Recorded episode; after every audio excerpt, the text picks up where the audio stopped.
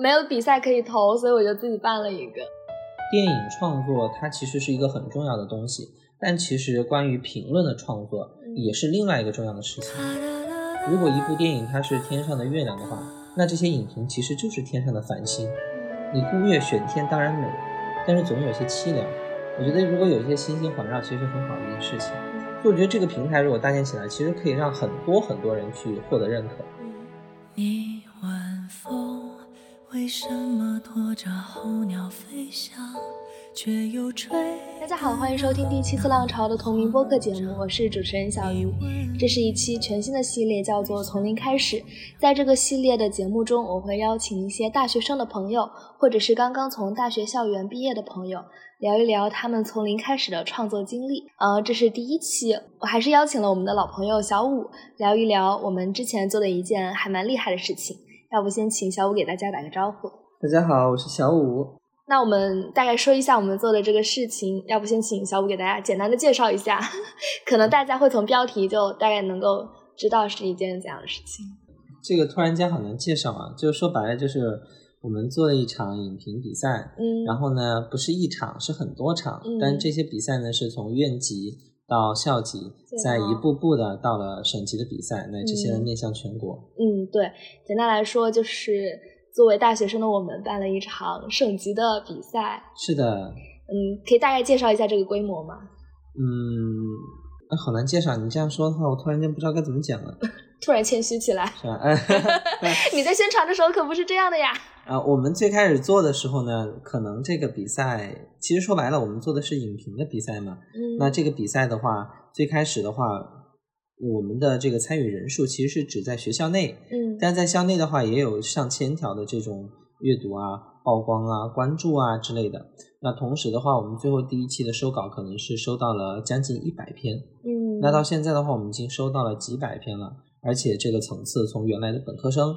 到了研究生甚至博士生都来投稿。我们今年投稿的第一个投稿者是中传的博士，所以可以见到我们的这个比赛的规模和这个档次是越做越大。是的，对，从从这个投稿的这个质量就可以看出来。是的，那其实你如果真说这个阅读量和参与度的话，其实很难去具体判断的。我只能说我们的这个收稿的话，从最开始的不到一百篇，到现在能收到。呃，五六百篇，估计都是很保守的一个数字了。嗯，而且我们这个比赛，大家也嗯熟悉我们的朋友应该知道，就是它是比较复杂的一个比赛。你的这个稿子的话，本科生可能要写两三千字，研究生可能是四五千字，就字数上来讲，其实是比较多的。你真要获奖，其实还是需要花点时间去写这个文章。就是准入门槛比较高。对，我们的准入门槛是比较高的。当然，它面向所有人去参加，欢迎大家都去投稿。但是它真正意义上去获奖的话，还是需要你花一点心思去弄的。嗯，对，不是一个很随便，就是随便说几句话就可以简单参与的。对，它不是某些比赛就是拍张照片就可以 获奖，我没有内涵谁的意思。嗯嗯，大概介绍了一下这个比赛，那我们可以从最开始的这个经历讲起。嗯，对，大家可能会比较好奇，或者。就我觉得很奇怪，为什么你要去办一场这样的影评比赛呢？对，最开始的想法其实很简单，就是我在大二的时候，嗯，其实大一的时候就有这个想法。大一是参加比赛，就发现，诶，为什么就是学校里面会有书评的比赛，还包括一些其他的评论比赛，但唯独就是影评的比赛比较少。然后刚好大一那年呢，学校举办了一次图书馆的影评大赛，我就参与了，还拿了一个一等奖。因为我本身就是做电影相关的嘛，做评论相关的，所以我对这个方面就关注的会比较多。嗯，然后我就一直发现我们省内其实是没有影评大赛的。然后全国那个时候不知道为什么，就最开始我刚进大学那会儿，就第一年，我发现其实没有什么比赛可以投。然后呢，有些比赛对你投稿就很不友好，比如说他一开始就要求一个学生具有很强的学理性和一个学术能力，那对于一个本科生来讲，其实是要求很难的。对呀。然后当然我。初生牛犊嘛，可能当时就是自己的实力还不够，也是因为这个缘故，就想着说要做一个影评大赛，也是想借此机会实现两个方面的目标。第一个是用这个目标呢去推动自己去多参与写作，嗯，这样的话自己就可以在写作水平啊、专业技能上呢更加好。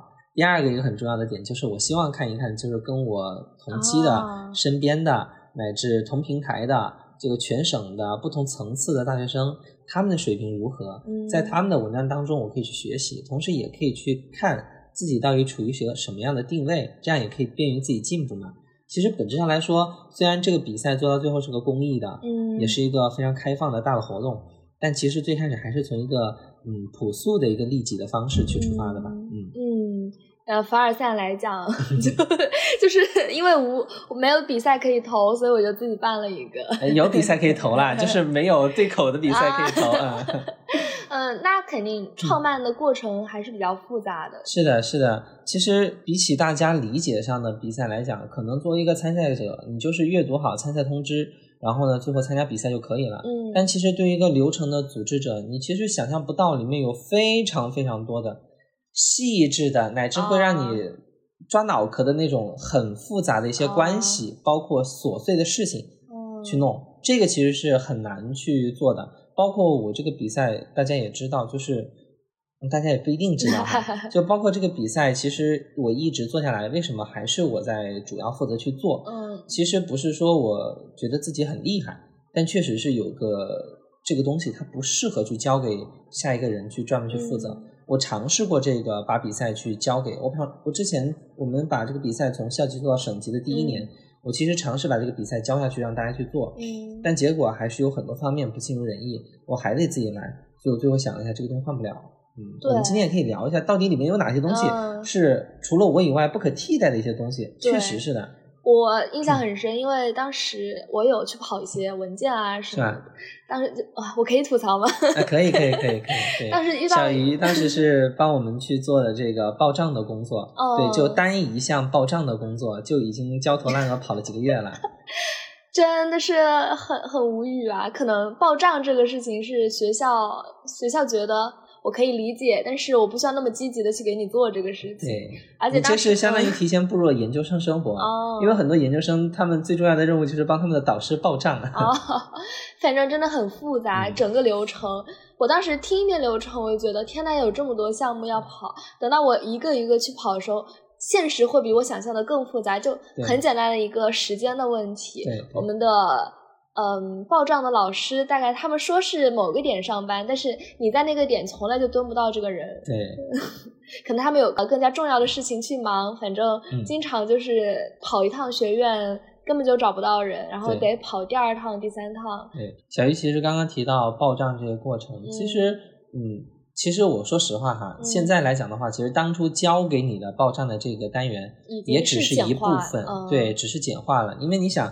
报账的流程是什么？是我们要第一把老师联系好了之后，把对应的要报账的人的信息搜集起来。搜集完了之后呢，还要再跟学院那边去对接，对接完了之后，一个人是多少钱，该怎么发，要走流程，再按照手续去做。其实你做的是后半部分，对，前半部分联系老师这个东西也很烦人，所以就是这个是不可不不太可以交给别人去联系的。对对对，因为尤其怎么讲呢？作为一个学生来讲，像我们办这个比赛最后请的评委都是老师或者一些很权威的人，他对于你来讲，他觉得你是个小孩子，可所以有的时候他跟你说话可能并没有那么的客气，对，也不会特别重视你的这个话，对，所以有的时候可能并不好说。但像我干久了之后，可能我自己来讲的话，这个不管是能力还是各方面得到他们认可以后，可能我说起话来会更加轻松一点。嗯，因为我在某些方面确实也有可以帮到老师的地方。但对于一般的同学来讲，如果交给他们的话，可能老师就意见传达并没有那么快。嗯，还有信息上的问题，我当时印象很深，是一个老师他的身份证还是银行卡号错了一个数。对，当时就为了这个事情跑了好几趟。对你像这种事情就很麻烦。第一个是数据错了之后，你那边之前完成的工作可能要重新推导再来，因为可能这个文件需要把它改过来，那个文件打印出来再去盖章，这个是花时间的。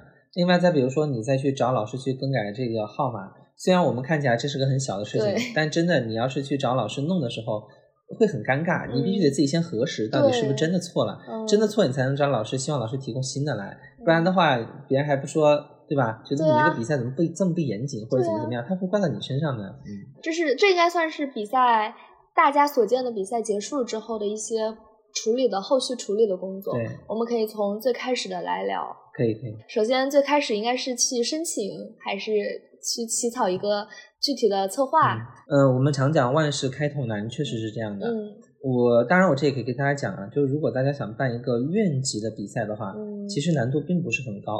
当然可能有些学院会很难啊，但对于我来讲很简单，因为我跟学院的盖章的老师关系比较好。这个关系比较好呢，不是走后门，这里也得跟大家说，也是因为我的平时的表现和能力得到了学院就是平时办公老师的认可，因为我帮他们做了很多事儿。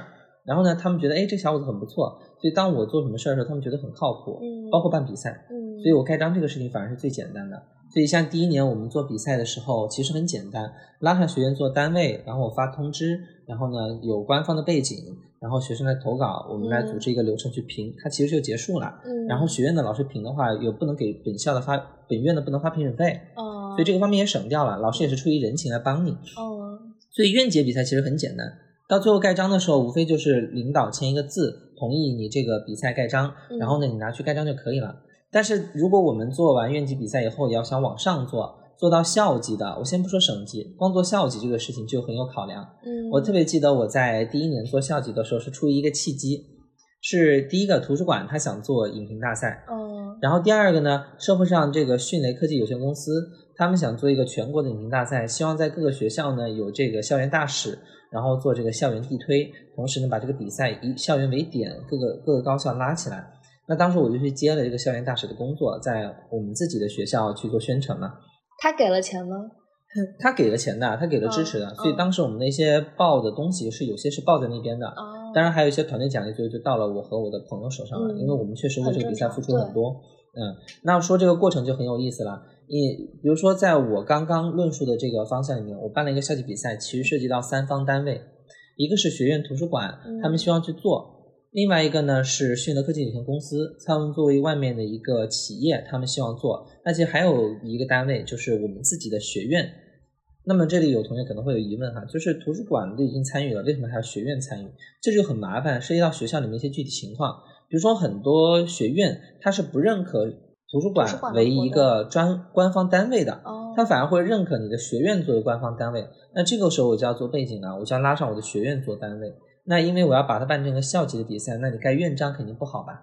所以呢，我就让学院通过申请呢，去走到了校团校团委那边，然后最后盖的是学校的共青团的这个校团委章。那这个在学校里面就具有很官方的校级的。证书的证明了，嗯，然后这个让这个奖状也变得更有含金量一点。对，那这个其实就很复杂。比如说，对于图书馆来讲，他就希望，哎，我希望我是老大，我不希望另外两个单位抢到我前面。那 其他现在科技就是说，哎，我是金主爸爸，我出了钱呢，那我肯定要在最前面，是吧？那学校学生单位说我是盖章的呀，那我肯定最后是要拿到这个最重要的这个资质吧，是吧？所以因为他们这个情况呢，我当然作为中间的一个调停人。你看，现在为什么很多人说我是很适合做制片人？嗯，就是我在大学很早时候就在处理这种复杂的交际关系、人际关系。对，我就怎么做的呢？我当时所有的材料，这个我就不方便跟大家细讲了哈。就我所有的材料，包括我在方案实施的时候，不是你要写一个草案嘛？嗯，你的方案怎么去宣传？怎么去实施？你的比赛流程规则是什么？你最后完了之后有什么手续？然后你的报账是怎么做？一系列要做成，你大概要做成什么预期效果？这个是要形成一个完整的一个计划书去给他们的。嗯。那么你在图书馆那边，你就要突出图书馆的作用，然后给他们写一个模板。你在炫德科技有限公司那边，你就要突出你们的商业意图，包括你们的这个比赛能够取得多大影响面。那在学院这边，你要突出的是学院作为一个正规单位，学校作为一个备调单位。它能给你带来的是一个什么样的权威的一个位置？你能为这个权威的这个章去做出什么样的一个对应的回报？就每个每个单位他们的诉求其实是不一样的。那我要做的就是把一份方案拆成三个不同的版本，分别发给三个方面，然后再完成。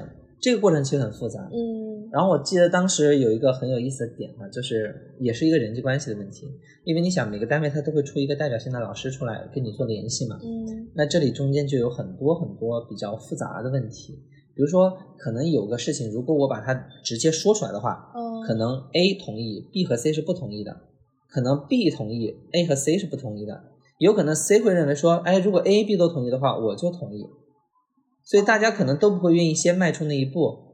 所以我就老做那种撒谎的，也不能叫撒谎啊，就是很巧妙的事情。我会跟 A 说，我说 B 觉得这个东西是可以的，C 觉得这个东西呢，他比较支持。那现在就看您的意见了。那 A 就说啊，他们两个都同意，哎，这个一个是正规单位，一个是外面的单位，他们都同意的话，那我做中间单位没有问题，A 就会同意了。那我就 A 同意的，那多线操作的同时，我就会跟 B 说，我说 A 已经同意了，C 那边呢，我们也没有任何问题，都完全支持我们的这个想法。那现在 B 呢，我们就是主要看您的意见了。然后 B 也同意的同时，我就会跟 C 去说，对我就会跟 C 说，我们这边单位都已经 OK 了，都听我的这个调动来做，您这边只要跟我沟通好就可以了。那 C 说哦可以，那我们把方案商量好就做了。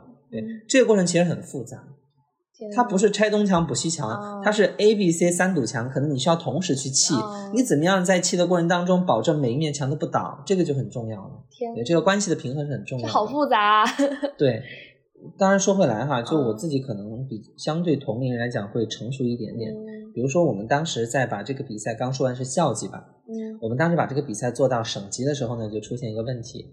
因为我们当时做的影评大赛，我们是背靠省级的电影家协会去做的，嗯，那它是一个省级单位，那当时它是要是要挂主办，对吧？嗯，然后呢，我们又要以学校为单位呢挂承办。其实我们本来做第七次浪潮，大家都知道，我们第七次浪潮是有一个自己的单位的，嗯，那这个单位呢，当时因为在省级比赛当中呢，我们就挂上了协办，嗯，我特别记得当时跟我一起干的一个元老级的一个学妹，她就说，凭什么我们做这么一个活动，所有的人力都是我们出的？所有的事情都是我们做的，但最后我们只配放在协办单位里面去，连承办都不是。他很不服气，然后为此当时还跟我怄气怄了几天，我就没有说他什么。其实我能理解嘛，大家都是希望说，哎，我做的事儿，我付出了这么多，我肯定是要在单位上各方面需要得到体现的。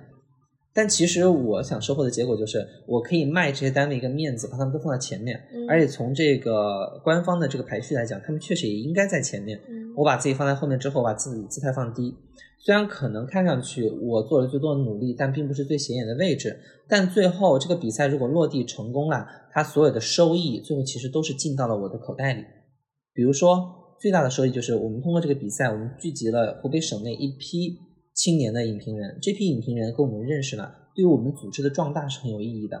再比如说这个比赛做大了之后，我们公众号的运营。需要大量的影评相关的文章，嗯，他们获奖的文章都最后都是以我们为主要媒体去发的，那这些对于我们来讲，最后都会形成一个循环的提升的作用。其实最后说白了，好处都让我们占了，嗯，包括我们发展组织发展到今天，其实很多都是以前参加影评大赛的本校的和外校的很多同学，他们现在成为了我们的一份子。是的，对，其实我们从长远眼光来看，其实现在就能理解当年的年轻气盛，其实大家还是嗯。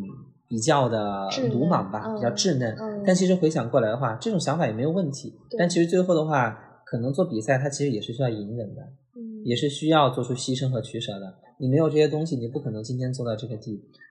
是的，那从校级到省级，就其实回到一个很原始的问题：你已经做得很好，甚至已经毕业了，这些荣誉应该。不在，就说一个非常势利的东西，就是你办这个比赛不能为你加任何分，不能让你保研，不能让你干啥，你为什么还想让它从校级变成一个省级比赛，然后并且现在继续在做这个比赛？对，当这个比赛要做到省级的时候，其实我已经就要离开学校了。等到真的做到省级，第一届、第二届，乃至如今我们做到了第三届，是的，我已经远离学校已经很久了，但为什么还愿意去做下去？一个是因为可能我对这个行业是热爱的，就我觉得说电影创作它其实是一个很重要的东西，但其实关于评论的创作也是另外一个重要的事情。我就说经常说，如果一部电影它是天上的月亮的话，那这些影评其实就是天上的繁星。你孤月选天当然美，但是总有些凄凉。我觉得如果有一些星星环绕，其实很好的一件事情，它可以反过来促进你这个月亮啊，让它变得更美。啊，所以我当时就想说，嗯，一个是出于我对这个专业的热爱，所以我愿意把它坚持做下去。第二个，谁都觉得自己的心血嘛，像个孩子一样，一步步养到大，你不可能说让他变大了以后就夭折了吧，是吧？这是一个很朴素的一个愿望。对你看着他长大，你肯定希望他越来越好，对吧？这是肯定是会这样去想的。那么还有一个想法，可能对于我来讲，我觉得说我有一个很宏大的想法嘛，就是我希望有这样一个平台，因为我当年是。觉得没有这样的平台去展示自己，去提升自己，因为我是一个非专业出身的一个人了，我去学电影相关的东西，我没有这个平台，我没有这个资源。那我希望的是给不管是专业的还是非专业同学提供上这样一个平台，一个能够跨越学校的一个联通校与校之间的一个省级的大的平台，乃至于面向全国，给大家这样一种机会去展示、去获奖，我觉得是一个好事儿。确实是的，很多参加了我们比赛的同学都成为了好朋友。大家都是因为一个理由，就是大家热爱电影，并且喜欢看这个，然后喜欢讨论，有这样的评述的这样的心愿，所以我们后来成为了很好的朋友，并且能够通过一些。呃，社交媒体进行聊天互动，甚至可以线下面基，然后就成为很好朋友，真的是一个很重要的契机，才能让我们相遇。对，我觉得就像我刚刚讲到的，在校级比赛的过程当中，生态省级比赛过程当中，我那个呃元老级的学妹当时会感慨的那样，为什么我们做那么多努力，却没有放在最显眼的位置？他为什么会发出这样的呐喊？其实我现在想起来，他就是一种意义上，就是年轻人需要得到认可。嗯。我作为一个，可能我这个人比较不能叫无私吧，但至少就是可能那种 奉献型人格会多一点，所以我觉得倒还好。但其实现在想想来，我可以允许自己去为爱发电，但我不能够让其他人也去为爱发电。是，其实大家都是需要去认可的，需要被认可的。所以我觉得这个平台如果搭建起来，其实可以让很多很多人去获得认可。嗯，不只是说获奖就获得认可，你投稿那一刻，其实你已经迈出了很重要的一步。嗯，是的，是的。那说到投稿这个事情，其实我们的面向的范围是在不断的扩大的。对，最开始是从一个学校的到学校跨，就是学校里面允许外校同学投稿，到最后呢，真的变成了一个允许全省全省的大学生投稿，再到一个面向全国全国的这样一个比赛，这一步一步来的，太不容易了。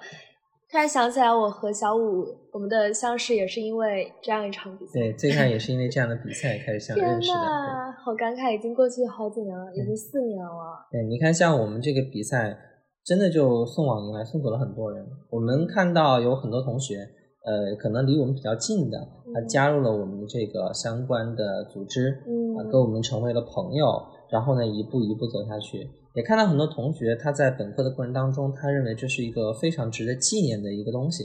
他们走上工作之后，还是会把这场办比赛的经历作为自己大学当中非常光彩的一次谈资。是的。还有一些同学，他哪怕是读到了研究生，哪怕是现在已经开始读博士了，他们依旧会觉得这个比赛很重要。如果有需要我的地方，我还是会回来去为他出一份力。这其实说明我们就是一个很大的聚合场。嗯。这个平台不能没有，嗯，不然我们这些。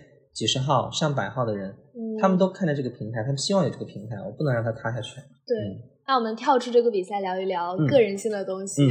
嗯，很想问小五有没有哪一个瞬间觉得自己与众不同，或者是觉得自己太平凡了？嗯，其实我本来刚刚你在让我思考这个问题的时候，我在想我可能是个很平凡的人。嗯，但我确实觉得说我身上觉得很平凡的点，可能恰恰是别人没有我的点。比如说，我觉得在一份关系当中是需要处理好各方的人际关系的，是可以通过割舍掉自身的一部分利益，割舍掉自己一部分的东西，或者通过让步的方式去达成一种合作和共识。嗯，这个东西是我觉得大家应该去做的。但是我发现，其实，在我们这个年龄段，尤其在大学的过程当中，大家可能锋芒胜于这样一种妥协。可能在十一的过程当中，很多人都愿意说，就是为了自己的利益会多一点呢，或者说可能只考虑某个方面，而不考考虑不全面，这个可能是比较多的。所以我觉得可能我确实有一些嗯优于别人的点，才让我能把这个比赛做起来吧。我觉得其中可能最重要的一个点就是关于人际关系的处理上。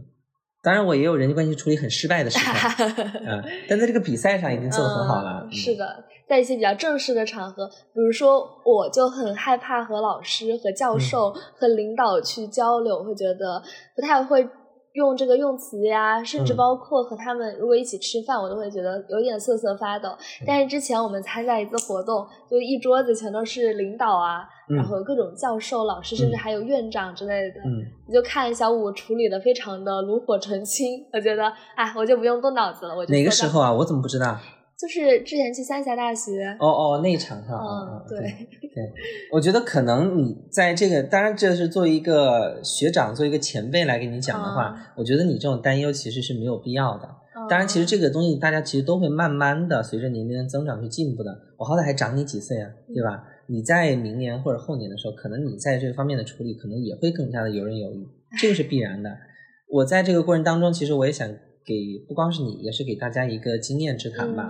就是可能作为学生的时候呢，尤其是作为刚来学校的学生，呃，我们会在自己的学识层面，或者在一些专业层面，会因为自己的老师跟自己差距很大，而不敢去跟老师沟通，或者觉得说很。因为年龄差等缘故，不知道怎么去跟长辈去沟通。嗯，但其实随着我们不管是自己个人能力的进步，还是说自己的这个其他方面的一些进步或者东西，你其实能够跟老师交流的空间是越来越大的。比如说，我就明显感觉到，我从最开始的时候是求着老师做事的，嗯，到后来我是跟老师商量着去做事儿的，到后来我是跟老师合作着去做事儿的。到现在呢，是老师请我，乃至我们是很友好的，去互相尊重的去做某件事儿。这个过程当中，其实很大程度上，第一个是我自身的能力强大了，我的气场变强大了。嗯。第二个是我确实有在某方面的能力是能够老师认可的，觉得我们是能站在同一台阶说话的。嗯。那这个时候，可能我跟他讲起来话就会更简单一些。我现在最恐怖的是什么？嗯。我觉得，当然我们虽然说的是这个道理哈，我觉得点到为止的就是我跟老师去沟通，我觉得我能跟他正常聊天就已经是个很好的结果了。到现在，我甚至有些老师有上次有一个财大的老师，嗯，他就是人家也是正儿八经的老师，还是学哲学出身的一个博后，他在财大教哲学嘛，然后他开口对我称呼就是您。我就突然觉得说，天哪，你比我大这么多岁，我称呼一声您，您是我的前辈，这当然是没有什么问题的。对啊。但因为我们在一起参加了这个百花奖，嗯，我们都是大众评委，都是遴选出来的大众评委。但是我们就是，就说白了，就是我通过自身的努力，我跳过了很多平台，最后跟这些老师处于同一个平台当中去交流了。那这个时候我们是平等的，所以他会很尊重我。当然，我本身也应该出于各方面去尊重他，也确实是如此。但这个时候你就发现，其实这个东西的话，虽然其实很好，但其实也会觉得怪怪的。就当那些老师跟我平起平坐跟我 讲您的时候，甚至有些大学教授还开口就是王老师欢迎您来我们学校指导的时候，我就觉得很慌。对，但是脏话不能说。对，就是我已经，就是我现在确实是因为这个，当然我们说这个比赛也给我带来很多好处。嗯，就我确实因为这些比赛去帮助了很多学校、学生，乃至于说帮我们湖北省这个学科方面。做了一次大的整合和这个提升，这个我确实可以说我们是做了一点点努力的，起码我们在这个方面做一定的整合。那所以我现在再去跟湖北省内的老师说话的时候，可能我的底气会足一点，就不单单是一个学生了，而可能是一个正儿八经的一个所谓的打引号的老师，作为一个工作人员的老师去跟他们正常去交流。嗯，羡慕。我们在整个过程中肯定会遇到各种各样的困难，嗯，有没有一种让你产生我当时为什么要干这种事情，好像自己是很蠢或者是很后悔的瞬间？对，会有。我其实刚刚也有讲到过相关的方面，就我讲到我在办校级比赛的时候，是拉了三方单位一起去整合去做这个事儿的，但因为各方利益有诉求有冲突，所以花了很多事儿。当然当时因为我乐在其中。而且大学生的时候有无限的精力，所以并不觉得有很麻烦的事情。我能处理就是最好的事情。嗯。但是呢，等我真的进入社会，刚好这个比赛要做到省级，而且是在逐步做大的时候呢，他的比赛做得越大，他的利益牵扯就会越复杂。嗯。比如说我们这次做比赛，就是我们可以稍稍透露一下，就是我们有两个单位是厅级单位，呃是非常正式的单位。然后呢，承办单位里面呢。是正儿八经的校级单位和这个省级单位，嗯，然后到了协办单位里面，全部都是学学校下面的二级学院，嗯，涉及到各个九八五、二幺幺、一本、二本乃至专业的传媒院校。那其实这个过程当中就非常有意思。你既然摆了这么多单位，你就应该知道，必定是有很多利益瓜葛在里面的。对我们都会觉得说谁大谁小是个很简单的事情，但现实的困境就在于。到底谁大？到底谁小？人人都觉得我最大，这个是非常复杂的一个事情。对，这种时候其实会每次都觉得想放弃。哇，天哪！为什么我要干这种吃力不讨好的事情？对呀，对吧？你看，你请评委的时候，请这个学校的评委，不请那个学校的评委，请这个学校的评委呢？这个学校有两个院都有影视学科，请了这个院不请那个院，那你就会涉及到这种调配不平衡的时候，可能就会被别人说闲话。再比如说，我们刚刚这里私下讲个事儿哈。就是也特别有意思的现象。我们当时挂协办单位呢，有个协办单位挂在最后面。其实这个协办单位啊，也不是分前不分前后的。嗯。但是挂最后那协办单位就说啊，我们是这个湖北影视界的一个比较重要的学校，那我们把我们单位挂最后面可能不太合适。然后呢，那我就想，那把谁挂最后面呢？我们把倒数第二的调到倒倒数第一，倒数第二的也不乐意啊，对吧？你总不可能把武大 调到最后面吧，对吧？嗯，呃，虽然我觉得武大也不会计较这个事情，嗯，但是你还是得按顺序去排嘛。嗯，那最后的结果就是给他妥协了一下，往前挪了一挪，因为最倒数第二的学校他不在乎自己是倒倒数第一还是倒数第二，大家都觉得做这个比赛就好了。嗯，对，你看像这个过程当中你就很烦。就这么点儿芝麻绿豆大的事儿，可能在我这儿觉得是这样的东西，但在别人面前就是一件非常重要的一个事情。那再比如说像盖章啊，到底是盖这个的章还是盖那个的章？再比如说我们请老师的时候，请这个评委的时候，请这个老师还是那个老师，请这个学院还是那个学院，它其实都会涉及到很复杂的纠葛。可能大家都会觉得说，诶，请几个老师这不很简单吗？找几个很重要的老师来就行了。但是找谁，怎么找？找来了怎么办？它其实是很复杂的一个事情。嗯，我天，这其实这也侧面反映了我们的比赛其实是越来越办的越来越好，对，越来越有重量的，对，也越来越严谨。对，这让我想到。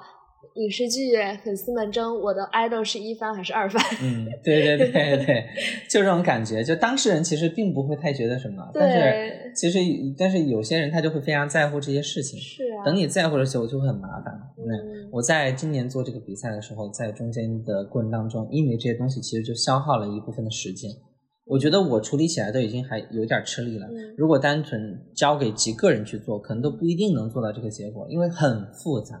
我有个很重要的点，是因为我天天在老就是领导的旁边，可以直接沟通。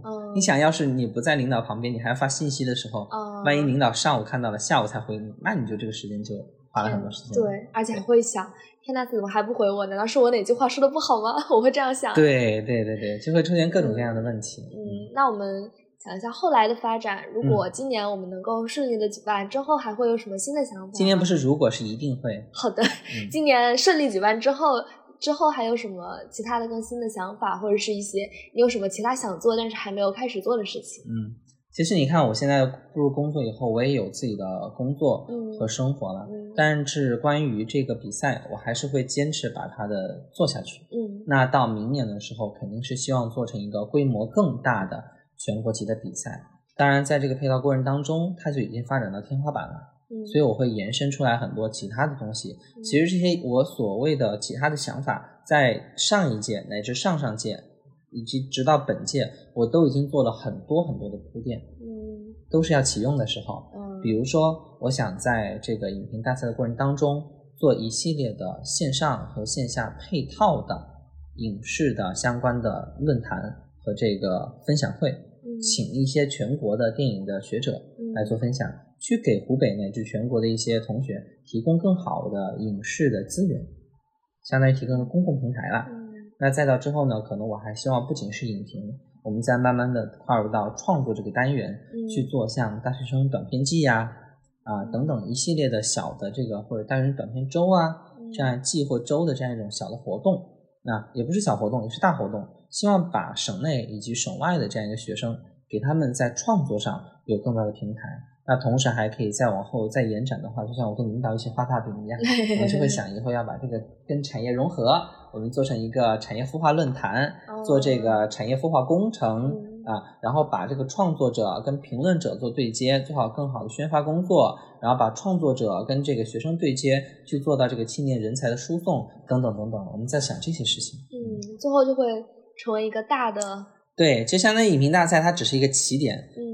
即便是说，我觉得我们做了四年，把它从呃五，准确讲应该是五年了，从院级到校级到省级，然后到面向全国，然后从一届、二届到第三届的全国的影评大赛。那其实往后走的话，我们还是要发展出更多、更各样的这种纵深式的内容出来，可能会更好一些。嗯，好期待。嗯，好期待啊。嗯。是的，以后会不会青史留名啊？可能不会吧，也就是自娱自乐一下，或者想一想。嗯，对。但无论怎么样，在这个尝试的过程中，就已经收获了很多。是的，是的，是的。就是这个比赛本身，就像刚刚小鱼会问我说：“你到底获得了什么没有？”我觉得获得的东西不是金钱，也不是说这个比赛所带来的荣誉。而是在这个过程当中，我所建立起的这个庞大的社交能力和我建立的庞大的社交网，这个东西对我至今来讲还有很深很深的影响。嗯，比如说以前办活动，学生最愁的是什么？就是找老师、找单位。而其实现在对于我来讲，找老师、找单位已经不是个很困难的事情了，可能就是我们现在面前的办公电话，打过去老师的办公室，或者直接微信联系上这位老师，就可以解决这个活动的一个单位。嗯，就是你这活动办的越熟，网上接触资源越多，平台越大，确实能够完成的事情会越多。嗯嗯，是的。那我们这期差不多就聊到这里。嗯，感觉啥也没聊出来。大概聊了一下我们的经历。嗯，有没有什么建议呢？如果应该也没有，应该也没有其他的人会想要去办一个这样的比赛。嗯，我给大家，我给大家提个建议吧，就是不是说要大家去办省级的比赛，而是说，嗯，我在大学的过程当中，我其实是希望大家去尝试着去办一次活动，嗯，不管是什么样的活动，你去办活动过程当中接触不同的人、不同的事儿，在这个过程当中，其实非常锻炼你个人的能力。我觉得这个东西是一个共性的，可以去学习的点。嗯，是的。也可以认识更多的朋志同道合的朋友。对你，尤其是到工作以后，你的社交圈其实会逐渐的缩小。那其实，在大学过程当中，我也希望大家能够通过各种各样的方式参加也好，最好是能够去尝试举办一些活动，去把自己的社交面打开。嗯啊，因为到大学以后，你可能你的社交面就逐渐的缩小了。嗯，很实用的建议。那我们这期就聊到这里，好的，大家说一声再见，拜拜。或心情，决意都不可，拖拖拉拉，勇气不见了，风捂住了。